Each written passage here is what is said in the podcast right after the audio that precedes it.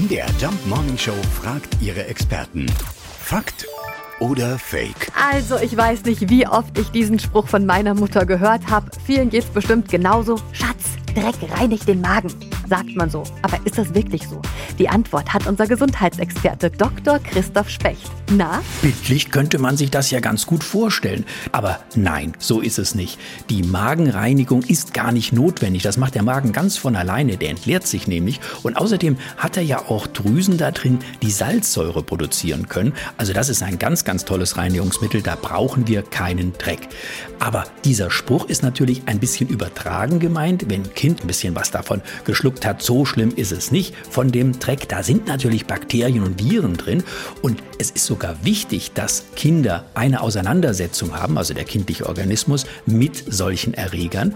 Denn wir wissen heute, wenn man zu steril aufwächst, dann langweilt sich das Immunsystem und es kommt vermehrt zu Allergien. Also ein gewisser Kontakt mit, in Anführungsstrichen, Dreck ist gar nicht so schlimm und da muss man auch nicht gleich in Panik verfallen. Fakt oder Fake? Jeden Morgen um 5.20 Uhr und 7.20 Uhr in der MDR Jump Morning Show mit Sarah von Neuburg und Lars Christian Kade.